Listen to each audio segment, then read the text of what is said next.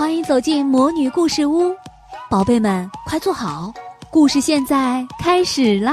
魔女故事屋，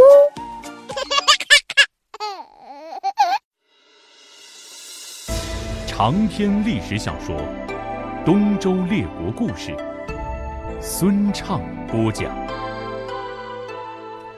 东周列国故事》第三十集，立个坏的。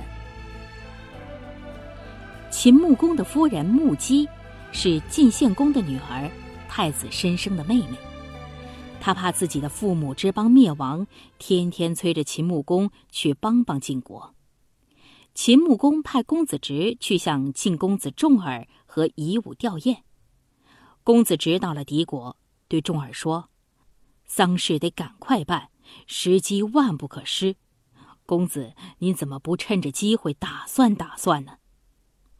钟儿说：“父亲刚过世，做儿子的只感到悲痛，哪儿还敢有什么妄想，丢先人的脸呢？”他流着眼泪谢过使者和秦伯吊唁的好意，别的话什么也没说。公子直接着到了梁国，向夷吾去吊唁，跟他说了同样的话。夷吾没哭，他私底下对公子直说。敝国的大臣李克已经答应帮助我，我答应给他上等田地一百万亩；丕正也答应帮助我，我答应给他七十万亩。要是你们的国君肯帮助我回到晋国去即位，我愿意把河外五座城作为谢礼。另外还有黄金二十四亿、洁白的玉佩六双，这些不敢奉给公子，只是送给公子左右一点小意思罢了。这里解释一下，二十四两为一亿，可想黄金四十亿，这是多大的一笔财富呀！公子直回去向秦穆公照实报告了。秦穆公说：“重耳是正派人，他心眼好，可是咱们该不该帮助他呢？”公子直说：“为了秦国的利益，不如立个坏的。”立了这种人做国君，他一定会把国家弄糟，咱们从中可以得到好处。秦穆公同意公子直的看法，同时他又得到了一个消息，说齐桓公也答应立夷吾为国君，他就打发百里奚、公孙支带领着兵马去帮助夷吾回到晋国去。他们到了晋国。可巧，齐桓公也派了席鹏带领着诸侯的兵马到了，就共同立夷吾为国君，就是晋惠公。晋惠公夷吾谢了秦国和齐国的将士，打发他们回去。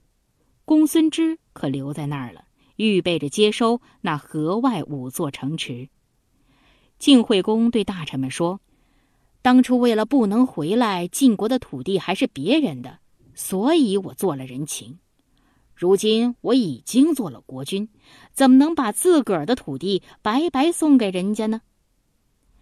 大臣李克说：“主公刚即位，不可失信。”大将细锐奉承新君，反对李克，说：“话可不能这么说。先君千辛万苦南征北战，才得到这几座城，现在一送就是五座。”晋国能送几回呀？细锐一派的人都说：“咱们自己的土地，说什么也不能送。”李克说：“既然知道不能送，当初为什么许人家呢？”晋惠公说：“有什么两全的办法没有啊？”李克还想再说下去，丕正在后边直拉他，他只好不说了。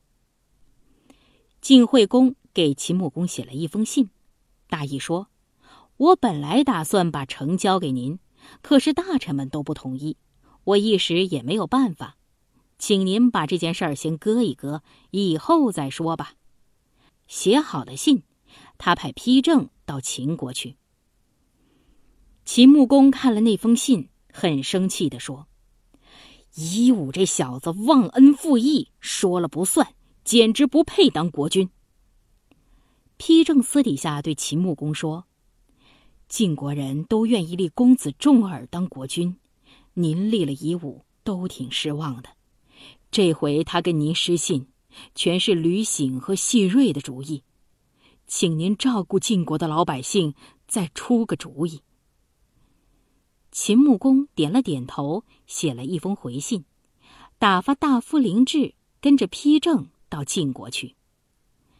丕正带着林志到了晋国的边界，就听说李克给晋惠公夷吾杀了。丕正一想，李克杀了西岐和卓子，夷吾这才做了国君。按理说，李克的功劳可不小啊，怎么反倒给他杀了呢？心里起了疑，不敢进城。可巧在城外碰见了大夫共华。批正就好比半夜迷路的人瞧见了灯光似的，急忙拉住他的手，详细问他国内的事。贡华说：“那天立刻反对主公和吕醒、细锐，分明是说公道话。他们可把他看成了公子重耳的一党，说他诚心反对国君。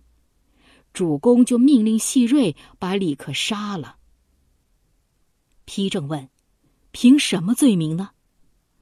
共华一撇嘴，一边说：“凭什么？”他说：“没有你，我做不了国君，我不能忘了你的功劳。可是你杀了两个国君，一个大夫，现在我做你的国君也太不容易了。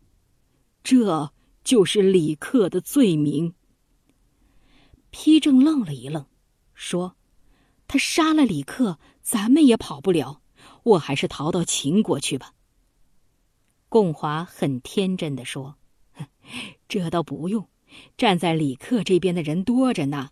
可是国君只杀了一个李克，别人全没有事。您要是不回去，反倒叫他们把您看成是公子重耳的一党了。”丕正只好硬着头皮，带着秦国的使臣林志回到朝廷。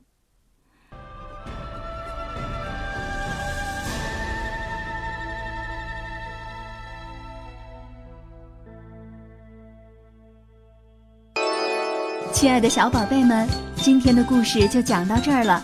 想听更多的好故事，欢迎你在微信公众号上搜索“魔女故事屋”，加关注来和我们做朋友。这里有更多的好故事等着你哦。我们下期再见。